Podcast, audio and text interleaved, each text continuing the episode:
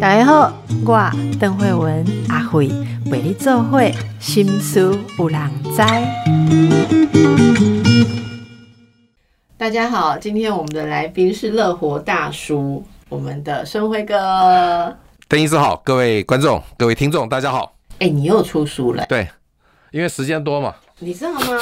这一次书本哦、哎叫做《绝对乐活投资术》，因为你之前有两条线，嗯，投资理财跟乐活，对两个我都访过。对哎、现在两个交叉了，就是你投资理财是乐活投资术，对对对而不是痛苦投资。哦，大部分人都很痛苦，但是像在二零二二年空头市场还要保持乐活，这是不容易的事情。所以我这本书其实跟你的职业有点关系。怎么说？我在写心理的东西啊哎，这里投面资心理，这里面真的进到投资心理、对。对对，我就会跟大家讲一下，今天大家如果有什么回应的话，可以列在那个留言问题里面。我们有机会的话，下次请到石大哥来的话，就来请教哈。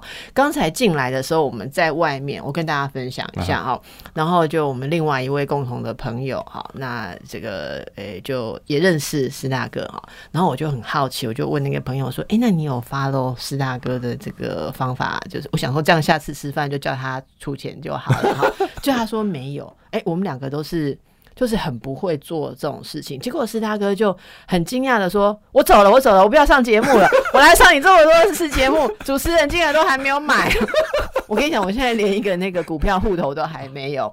为什么？因为有一次我要去开户头的时间来不及，我抽的号码哎，现在网网络可以开户啊，你看，你每次来都会带给我新的希望。我那一次，我真的有一次跟你聊完之后，我发誓我真的有走进去某一家想要开户，可是我抽的号码牌就是来不及，我要去上班了，哦你知道吗？所以我就之后我就觉得说，嗯这么多借口，对我就隔天还可以去啊。我我我就觉得我都已经走来，你们还没有赶快帮我办一办，就是不想要我买股票。然后后来呢，后来我访问了一个会计师，他又提到类似的事情。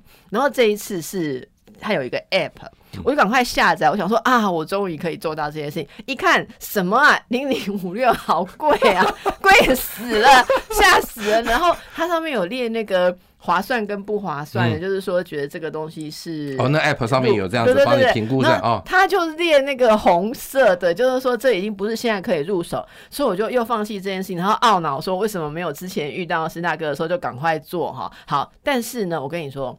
你今天写这本书，我我有点吓到，因为里面好像被你读心，就是我们心里面的障碍，你又把它写出来了哈。好，那我现在先引用一个施大哥今天可能在忙，你还没有看那个吴淡如淡如姐的脸书了。然后淡如姐的脸书说，她的学姐就是你，学长啦，不是学呃姐，学长学学长，不好意思哦，对对，讲学姐讲回来就没有转成学长，但我觉得说学长施生辉又出书了嘛，哈，然后你讲理财出过很多本畅销书，大家就 follow 这个人，现在都已经过得非常的快乐了嘛，然后他就说你的理财啊，就是蛋炒饭、水煮蛋，好，饭炒蛋，呃饭炒蛋，然后清蒸蛋，好、或者是蛋包饭，一定都有一颗蛋，然后那个蛋就是零零五六嘛。零零五零跟零零五六啦。没有，他写的就是零零五六啦。可能你有时候可能最近没有加到蛋零零五，六太红了，大家都忘记零对零五零了。然后他就在讲说，他就写了他对于投资的看法，很多呼应你的想法。嗯但是我看到那一段，我就觉得今天拿来用非常的有趣了哈，嗯就觉得说这么多年来我一直没有 follow 上发财。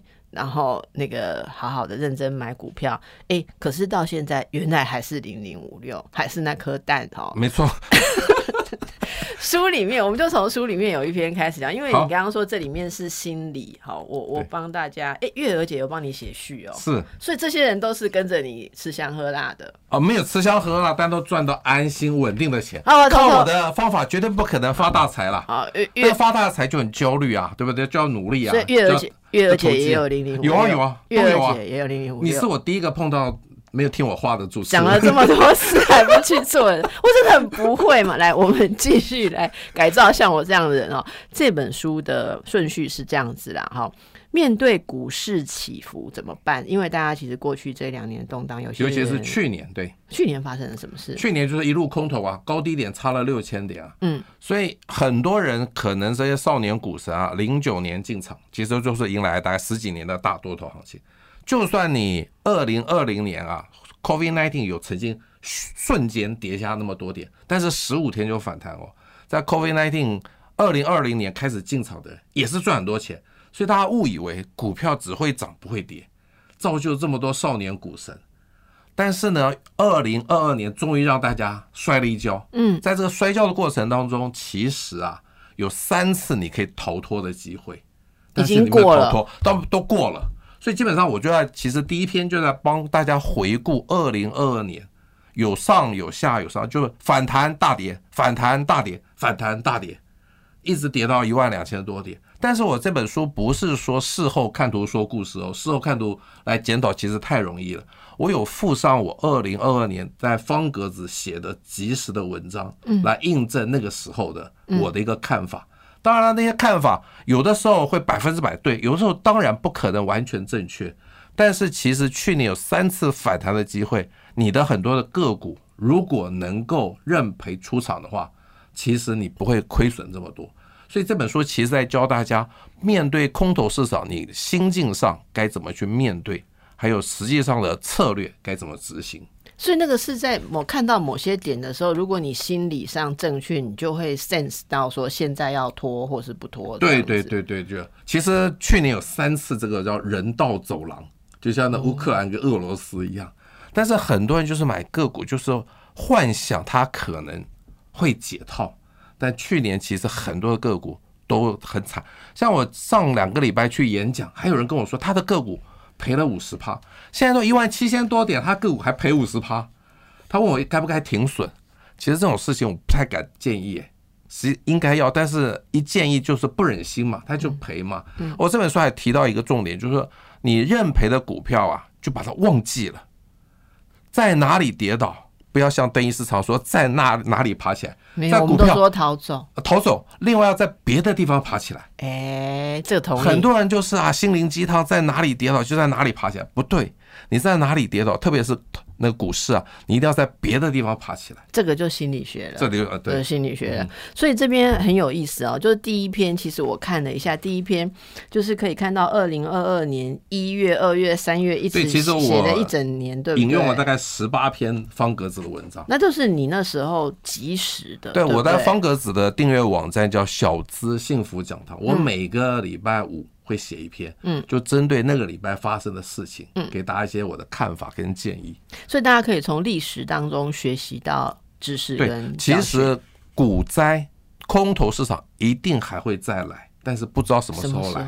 对，你明明知道，你为什么跟大家说不知知道？我永远的答案都我不知道，什么时候会来不知道，但是真的来的时候，你在去年得到的教训，希望你不要再犯同样的错误。所以大家把这个十二个月的读完之后，应该会学到一点点经验然后。这本书我觉得很特别的是，所有坊间这种财经投资的书啊，都在教你怎么赚钱，都是空多头市场的思维。嗯，但是我这本书教你在空头市场怎么转念，这样让你少赔一点钱。啊，这个定这是比较位非常不太一样独特。大家都希望看赚钱的书，教我怎么赚钱啊！但是不可能永远都是赚钱，不是每天每天都在过年呐、当你碰到空头市场，你要怎么转念？怎么让自己少赔？其实去年你如果只赔二十趴，跟大盘一样，你已经是人生胜利组了。哎，那这些人是心理上有抓对什么样的心态？可不可以说一两个比较核心的特色？他们有什么对的心态？我觉得转念很重要，就是说我希望大家以后买股票要买有股息的股票，有股息对，而，且每一年都有股息哦，而且大到不会倒哦。比例如说台塑嘛，每年都有股息，对不对？每年都有了，你不要困惑，这么好的公司每年都会发股息的啦。啊、那台塑会倒吗？不会倒啦，倒的话台湾大概就倒了。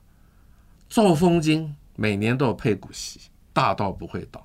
中华电也是一样啊，所以你先去买有股息的股票，至少你套牢的时候啊，还有股息可以领。嗯，转念这其实是我一个粉丝教我的，不是我想到的。那粉丝非常的棒，我们我跟粉丝之间是教学相长，你知道吗？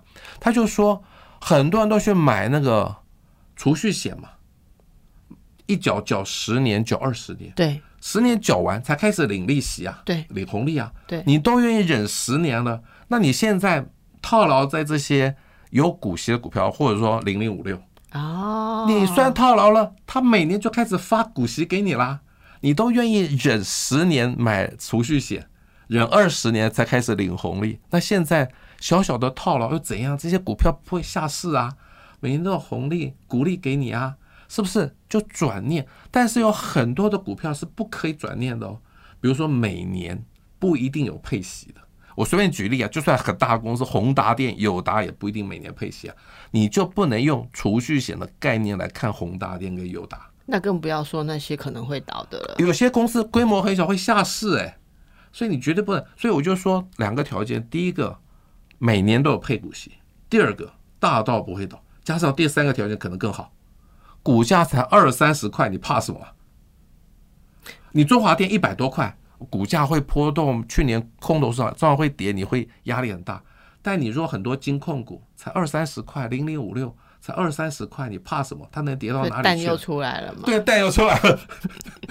但是我这本书我必须说，我这本书不止写零零五零、零零五六，还写别的不止啊，真的，现在还写了现在把事情又 把我们搞得更复杂了，真的把我们搞得更复杂。哎，可是你刚刚讲的前面那两个条嗯件，会感觉到说这一个还是比较一种稳固的方法，但是有很多人喜欢，他就是不喜欢进这两个的门槛，对不对？对就喜欢玩一些贪小便宜。不不能说贪小便宜，想要快速累积财富，你赚赚价差，一天十趴涨停板，两天二十趴，大家当然心动啊。比如说前阵子 AI 概念股，我真的我朋友在现在这种 AI 概念股的公司上班哦，他大概是四十块左右全部卖光光了，他觉得他公司好烂哎，啊。偷问一下，所以你有进 AI 概 没有念股吗？我还是零零五六，因为零零五六哦你都不为所所不为所动，因为零零五六里头有很多 AI 概念股，所以最近才狂飙。哦以前零零五六牛皮股，为什么说随时都可买？买了忘记它，因为你这个月买跟下个月买价格差不多。没有想到它从牛皮股开始变成标股了，最后变成妖股了，对啊，妖怪的妖了，对啊。大家都受不了，因为突然啊，这些买零零五六也就是说，你知道吗？淡如姐的比喻真的很好，你知道她神来一笔，她说你讲零零五六就跟蛋一样嘛，啊你那零零五六跟蛋价一样啊，蛋价也涨，五六也涨啊，你知道我最近我的粉丝最大的困扰是什么？老师，我到零零五六赚了三四十趴，我要不要卖啊？哦，其他的人的读者可能还问老师，我这个股票已经赔那么多了，该不该卖？我的粉丝是甜蜜的负担呢。老师，我已经赚了三四十趴，要不要卖啊？大家都心动手痒哎，我只能跟大家建议，现在零零五六啊，因为 AI 概念股造成它的狂飙，现在真的暂缓进场。你终于有一次讲对暂缓进场，暂缓进场。以前我真的说随时都可买，买了忘记了。但是因为这一次是异常，对嘛？所以我就跟你讲，我那个 app 说现在不能进，对对对，但是他没有告诉你的理由，他只告诉你答案。那现在呢？比如说那个最近有一个报酬率的一个排行榜，嗯，这些 ETF 你知道报酬率第二名居然是零零五六哎，他以前其实每年在三十几档 ETF，大家大家都排二十五到三十名，它其实是中后段班哦。我其实求安安安心嘛，没有想到它竟然异常到它今年涨了四十四趴那。你难道没有觉得是因为你一直下单不是不是跟我无关，因为 ETF 跟净值有关，啊？它它的股价不会离开净值太远，是所以其实跟我一点关系都没有。我如果有这么大的影响力，我也去选总统去了。我好离题了，对不起。不会，所以这个大家觉得说这个 ETF 现在就是有点眼花缭乱嘛，哈。可是这里面有一篇我真的觉得非常有趣的，大家可以呃到时候读一下，就是你是说写给零零五六买在三十六的人，那是二零二一年 曾经这个好感这个好感性的标题哦，所以你希望他们有什么感受？不是我写那篇文章说它其实跌到二十几块，对啊，所以三十六其实现在来看它是赚钱的。因为哦，呃现在来看对。可是那时候你的开头就讲说，应该不会有比那更惨的人，对对不对？但是我觉得你如果买在三十六，我不相信你没有逢低摊平，我真的不相信有人套在三十六，因为零零五六既然每年都有配股息，大到不会倒，你真的应该逢低摊平。如果你从三十六每一每一块钱买一张好了，买到二十四块，平均成本大概在三十。哦，所以这是一个很基本的概念，我觉得写给买在三十六的人是一个极端的风险。是你如果按照这种规律，就算定期定额，你一路摊下来，你不可能买在这么贵。哎，所以这个是一个基本常识嘛？对，但是我们很多个股不可以逢低摊平哦，哎，为什么？因为会越摊越平啊。你那宏达电买在一千三、一千二也买，一千一也买，完蛋了。那所以前提就是你还是要有一点点判断力，知道说这个事情，这个事情现在叫逢低，它以后还会因为只有。每一年都配息，大到不会倒的股票，我建议同意你可以逢低摊平。OK OK OK，这个就很重要的概念对，了哈。不可以，不是所有的股票都可以逢低摊平。所以大家那个不要学一半，对好，这样整整套话你不要听一半，对对然后哎投资理财啊，绝对不可以举一反三。我没讲的就是不要做。真的真的，所以大家可以回顾一下你现在手上有些什么啦，哈。那蛋还是要吃的，这样子。我们等一下回来，我们继续来请教乐活大叔哦。所以你写这本书，呃，其实细节跟大家解释很多嘛，呃，就细节到该买黄金还买股票的这个东西，在当年二零二二年七月那时候，很多人的议题，就是大家可以看到很多哈。然后现在其实。你你有一一段话，我觉得蛮有趣的，就说投资靠的是普通的尝试，而不是高深的知识。知识，对对对，那我我来看一下我们同事从你里面摘出来的一段话，这是高深的知识还是普通的尝试？哈，巴菲特说：“别人恐惧时，我贪婪。”好，然后施霸的投资纪律其实也是这样子的。逻辑好，K 小于二十买，K 大于八十卖。但在股市下跌的时候，好，可以这样吗？或者说大家的想法会变吗？很多投资人就只会想逃嘛，哈。可是你在书里面说，空头市场来临时，考验的不只是纪律，还有人性。好，那做到巴菲特的名言：“当别人恐惧时，我贪婪；当别人贪婪时，我恐惧。”哎，这就是高深的知识了嘛？不是，这是哲理，这一点都不是知识，这比几个字你。还要高深了。对，但我觉得其实投资是心理，但是高深的知识是什么？是数学。哎，很多投资理财讲了一大堆数学，所以很多人就是说数学不好，我大概不会投资理财。嗯，其实投资理财很简单嘛，就是买低卖高嘛，但是大家都做不到嘛，为什么？是心理的问题嘛。我买的时候以为是低，但它没有变高好啦，。我很喜欢举一个例子，买股票你买一股八十块，嗯卖一百块赚多少钱？二十块。对啊，不要不要担心，你算的没错了，大家都会算呐、谁不会算？但是真正的重点是，八十块该不该买，可不可能更低呀、一这一百块该不该是吧卖？？你看我，所以我没有那么糟嘛，我就是永远都遇到这个问题对，那是心理障碍。我永远都不知道这八十块要不要买啊。对对对，但是如果你想赚价差，你真的要考虑八十块该不该买。对不起，但如果零股息，如果它的股息值利率可以打败通膨两倍，好你就勇敢的套牢。，OK，我常常演讲的时候会问在座的听众，有没有人没套牢过？有有人没套牢，我把麦克风交给他，我不讲了。因为这个其实我是就是在第一次问你的时候，那堂课我就有学到啊，就是说，呃，其实股票可以当做是一种储蓄的对概念，你不要存款，你可以存股嘛，哈，所以这个我那堂课我是有理解，只是你今天真的又讲到了我们的心结，所以这本书真的，我我我觉得啦，哈，一直还有心理障碍的人，在加码读完这本书之后，应该会跨出去。我每次跟你聊，我觉得就是套牢是宿命，没有套牢的人就是没买过股票的人。你问任何一个买过股票，谁没有套牢过？哪一个老师没套牢？都有套牢过。嗯，就是你要选一个可以安心套牢的标的。安心套在那里。对你，比如说你买金融股，它不会倒嘛。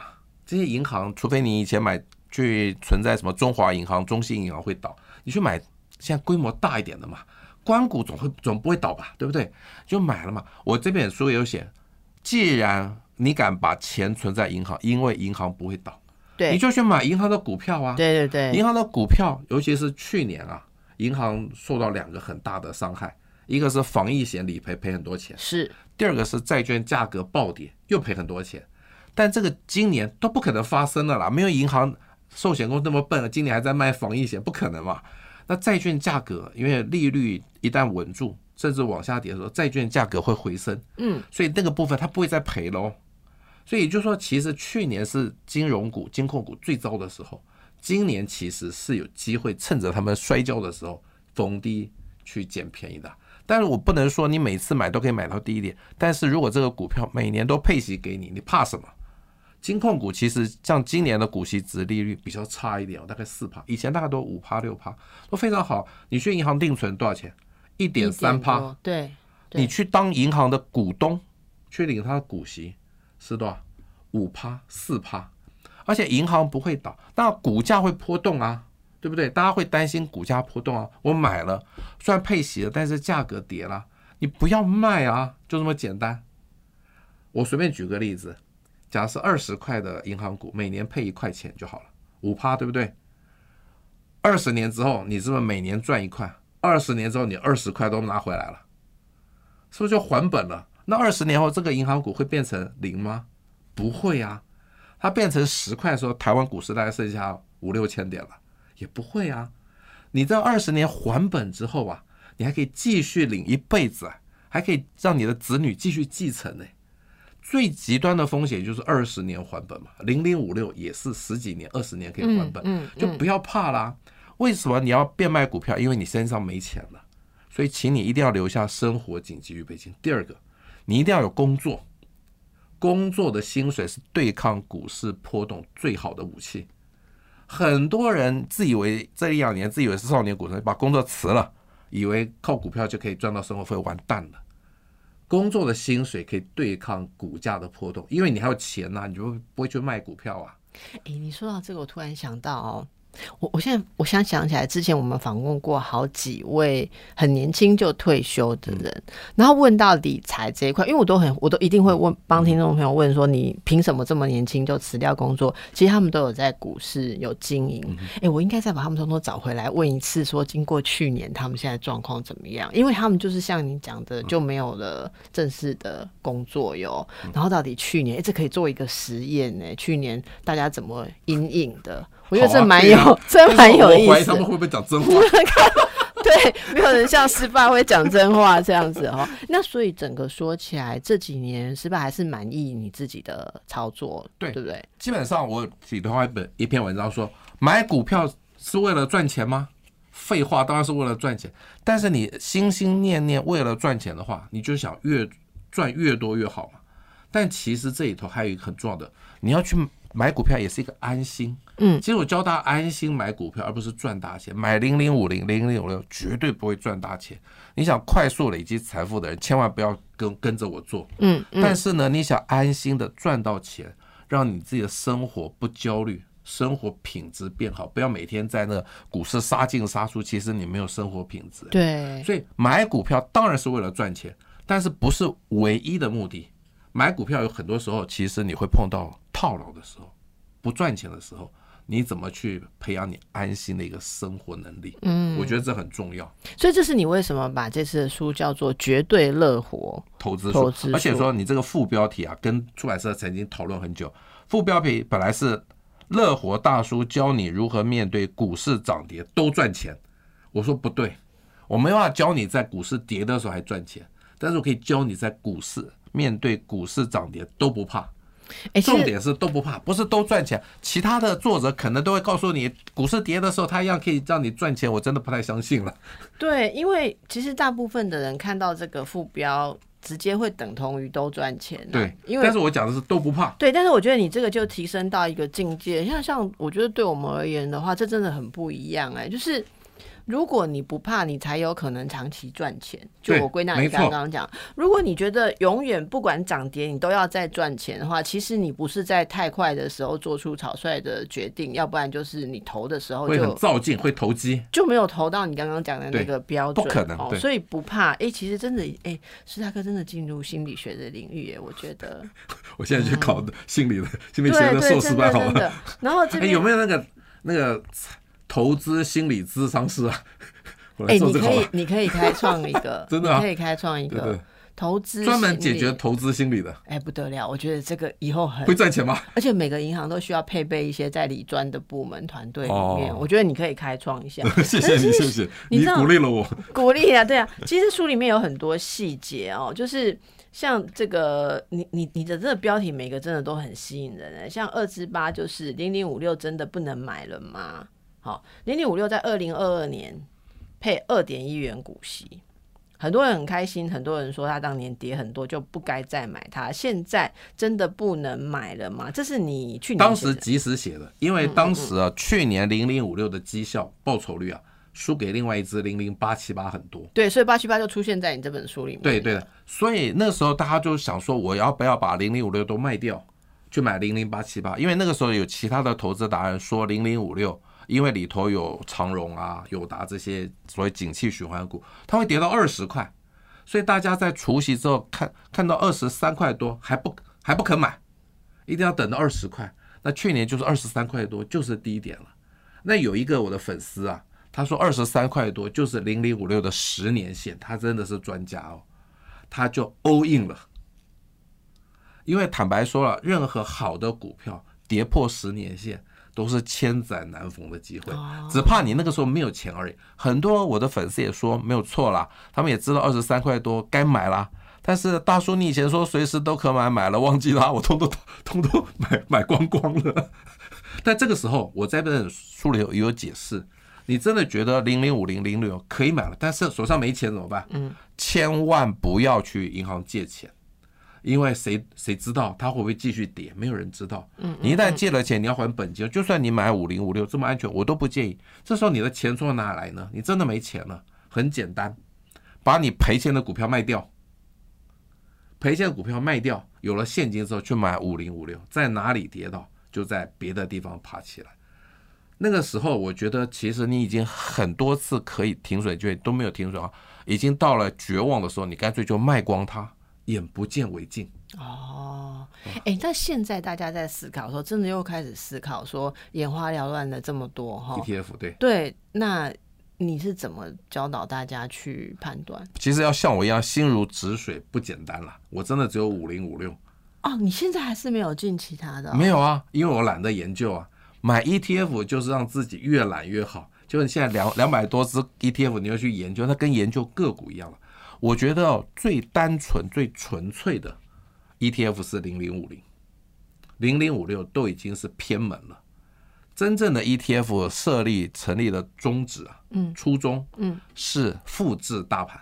嗯嗯，零零五零有做到复制大盘，零零五六没有哦，因为它里头牵涉一个判断的因子，就是高股息。对，那这高股息谁哪些股票属于高股息值利率？那是投信公司去判断哦。嗯，所以这就加了一个一些评价的因子。但是零零五零是纯粹的，最纯粹的。它是前五十张股票，你就是照着买就好了，没有任何的考虑的因素。所以现在这么多眼花缭乱的 E ETF 都试图要打败大盘，而不是 ETF 原始说要复制大大盘就好。大家哦这样解释就很容易理解了。大家都要打败大盘，但是打败大盘是很难的事情。去年有很多主题型的 ETF，电子类什么半导体啦、五 G 啦，随便举例，还有什么电动车啦，都摔得很惨啊，对不对？就是你希望打败大盘，但其实都做不到。为什么我不太推荐大家买这种主题型的 ETF？如果你在这个产业，你可以买，因为你懂；你不在这个产业就不该买。你不要想着是赚价差、侥幸的心理去买些这就是你不买 AI 概念没错的一样的对对原因。AI 概念股，它是个股，当然不买，我连个股都不买，我 ETF 只买两只，所以就是说，ETF 就是让它单纯化。嗯，那最近为什么零零五六大标？因为它里头买了 AI 概念，他们真是眼光神准啊，知道 AI 概念股会大涨。他是知道黄仁勋后来会来台湾吗？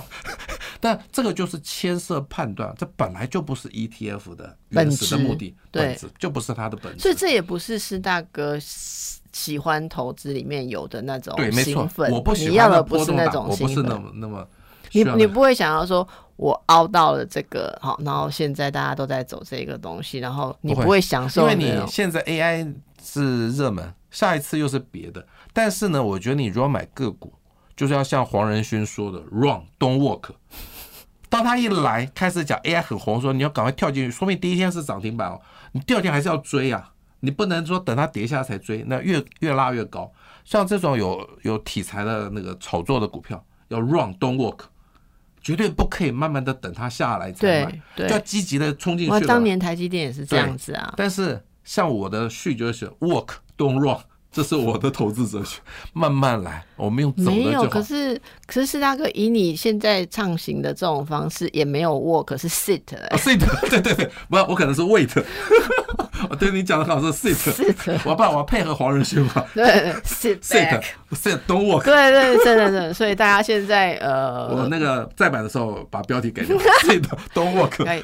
盘点一下大家手上的东西，我觉得真的加上了一些比较长期的观点，你会发现说，如果你手上握有的东西，你在经营的东西，你每天其实付出哦，你的高血压、你的这个紧张这些代价，那差那么一点点在波动，你代价值不值得？因为呃，施大哥一开始就讲嘛，这些理财在你固定的收入以外，是为了让你放松。我觉得这个就是乐活投资很重要的一个概念。好，乐活，因为我们不是财经节目，我们既然是讲乐活，为什么常常会有财经的议题？因为你如果经济搞好，你才能够放松。可是你如果本末倒置，那个就不叫乐活投资术。我觉得，我觉得这个这个标题真的是定的非。常明确。我们让大家休息一下，盘点一下你现在的心脏股有哪些 哈。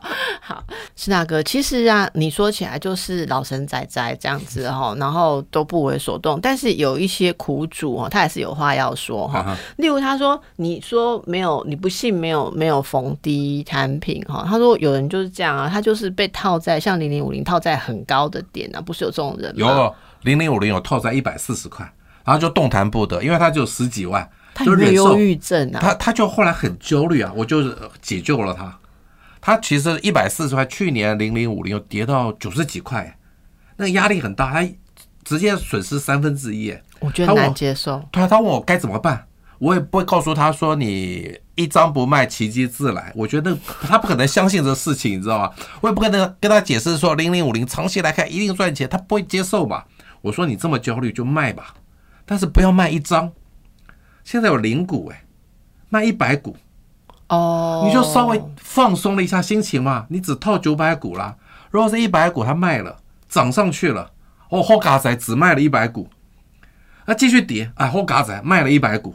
现在有零股这个制度非常好，而且更好笑的是，这也是粉丝告诉我，他说哦我以前啊买股票它就跌，一卖它就涨，很多人都是这个样子。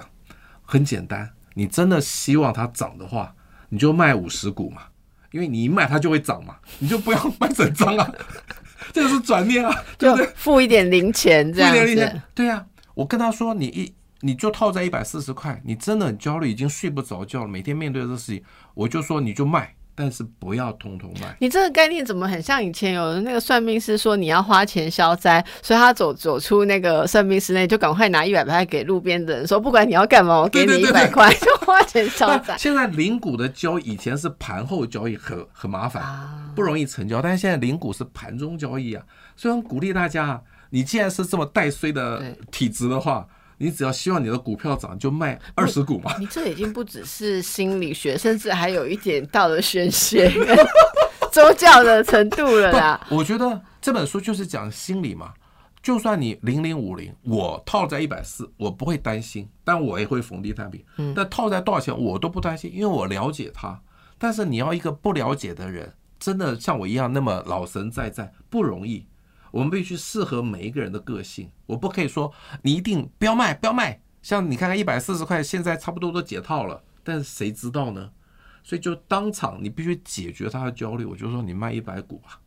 可是这其实你会不会觉得还是回到一个基本的原则，就是你放进去你买的这个钱的比率，说真的不能是攸关你生死的。是所以一开始你讲的那个说你要留下生活的那个基本的紧急预备金紧急预备金是非常重要，因为你如果这个没有留这个紧急预备金，你就没有余裕在里面等这个，对就是那个时间轴你就没有办法拉长。但是他已经做错了事，他没有生活紧急预备金，我不能只骂他、啊。你有什么不留生活紧急预备金是你自己的问题啊，真我还是要，解决他啊。真的，对对，，他就是犯了错啦。但这个犯了错，我怎么让这个伤害变小呢？卖一百股，卖两百股啊。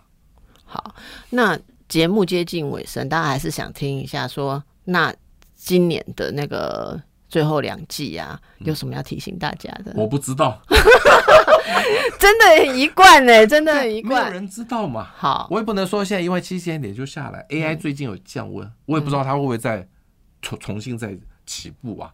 我觉得大家都要在我不知道状况下来面对台股，嗯，那就是说你买的股票就是可以让你安心套牢，不管怎么波动都没有问题。再来有工作的薪水，第二个就是呃留下生活紧急预备是金，绝对不要让自己比如说套在一百四十块之后就没钱了。当然这个人还是有薪水啦，但是他就是不能再投资啊，他现在开始恐惧啦，对不对？那必须先解决他的恐惧嘛。那我这本书还有一个很重要的点，就是说，人生是一片森林，里头好多的树。那很多投资打那个股票的树好粗壮哦，啊，乐活大叔的股票的树不是很粗壮，小小的，但是呢，其他的树种的很好啊。真正重点不是投资啊，真正重点是人生啊。我举一个自己的例子好了，我今年年初啊买了房子，那个房子我真的看了很喜欢，立刻就杀杀价就成交了。但那个时候我为了筹钱啊，就卖点零零五六啊，卖在多少？卖不到三十块啊。但我那时候要钱呢、如果等到后来最近涨到三十六、三十七，我当然赚很多钱啊。但那个房子就不在啦。这是一棵，这个是一个森林对，那我给你三十秒，简单说一下那房子为什么吸引你。哦，采光非常的好，格局很方正，看了就喜欢你。看，这个就是你刚刚讲的那个数，你没有回答我说你预估它一年后会涨多少。我从来不是房地产专家，我那么买来干嘛？哼，买来万一我要需要长照的时候可以卖掉。只要打平我就 所以买那个你是想要自己进去享受它的采光，它的对对你要住就是对对对啊，那真的值得。不是为了赚钱，嗯嗯嗯嗯，地段也好，但是呢，我啊、可能离题了。这一次碰到是四个人共同持有，所以在成交的过程上有点麻烦。嗯，四个人意见不同，个性不同，哇，很麻烦。所以这边另外一个主题，如果你有好几个子女，很其实希望你不要让他们最后共同持有你的房子，这样以后会很麻烦。为什么后来我的房子，他他们用我喊的价格成交，我早知道喊更低一点，因为他们要赶快卖掉，因为他们都六十几岁了，怕万一有人走了，哦要继续持原原来的。那四个人，对不对？哎，我跟你讲，我看过的共同持有，其实到最后都是贱卖。对呀、就是为了要脱手，大家都不想要再牵扯在一起。没错没错哦所以这也哎、这个所以我的，价格我很满意啊。所以今天意外的又多给大家一个对对对，经验的所以我就是说，我觉得那个房子我买的很喜欢，就够了，就很好。但是，哎，很多人说，大叔，你如果到三十六块，你可以买更好的房子啊，更好的房子我不一定喜欢呢、对对，所以我觉得其实今天最后这个例子很打动我们地方，就是在于验证了施大哥说的那种生活，有很多东西不是在钱的那个数字上你看到它的价值，因为你存这些东西以后也不是想要去换一个你嗯。舒服的房子，可是那个房子来的时候时机，有时候大家在看算这些东西的时候，很死板，没有办法进入活用，就是没有把那个实际生活那个 living 对你的人生，对对对，就是好像是把它变成单数字，而没有把人的生活的那个轴套进嗯去，那你就会是死的理财，理财到死跟死的理财。但是跟乐活，我们乐活的理财就是有活着的感觉。你看看，就是说，虽然我现在知道是三十，我卖掉，可是我。在这个点上，这个房子出现了。哦，我觉得有这样心态的话，要达到这个不怕跟长期能够挺得住，应该就可以做得到。可以看我这本书。哦，真的可以看这本书。所以这里面其实我们今天的节目只能谈到一点啊，这里面有很有趣的一些呃，例如说呃。不该过度乐观是没错，可是你要保持乐活哈。然后刚刚讲了一下 ETF 的一些核心想法，我觉得这几句想法有抓准起来的话，就不不会太离谱。以及存银行不如当银行的股东嘿，当银行的股东。那这里面有很多非常 有趣的细节，大家看了真的会觉得很像是一篇一篇的 心理治疗哦。那个 从外去努力去做那个投资心理咨商是，对要考执照是不是？一句一句的跟你讲，像我就觉得，像刚刚不是讲说写给买在三十六的人吗？哈，然后这很多啦，随便翻，呃，这本书其实蛮蛮厚的。对啊，这是我最厚的一本书，写了十万字。哎还有我我节目最后来不及问你，不用回答，我们就讲啊。例如说你是要存钱，呃，存到一定的钱，好再去买整张的，还是你其实是定期定期额定额比较哦好。定期定额比较好，然后如何提高定期定额的报酬率？好，那你怎么用定期定额来看二之十这个概念？哎，马上就很清楚。然后现在零零五六该卖吗？或什么这些小问题？可惜的是，我这本书写在五月底，零零五六还没狂飙的时候，所以现在零流了狂飙该怎么办？要请你定我的方格子。方格子，对，因为每个礼拜五会有一篇文章。对，然后我刚刚竟然发现我们年轻的同事，据说 follow 师大哥，哦，他现在可能也在烦恼该不该卖，还是刚刚上次三十七块没卖。我觉得这未来年轻人现在就已经 follow 上，未来真的不得了。你知道，我们工作的时候要对对方客气一点，以后他可能是我们的老板。不可能了，不可能是你的老板，是我们的老板。哎呀，什么时候就已经开公司了？不一定啊，赏我们一口饭。你好客气，太客气了。所以我还是要检讨一下，现在。app 就可以开户，真的没有理由。对对对，下次真的没有理由。你要再找我上节目啊，先问你有没有买，没有买我就不上了。有有买才上，但是没有保证赚哦。对对，没有保证赚，因为没有安心套很好。哎，有做到就可以。好，给大家一个参考了哈。乐活投资，投资是理财，是为了要乐活。谢谢施大哥来接受我们的访问，祝福大家，拜拜。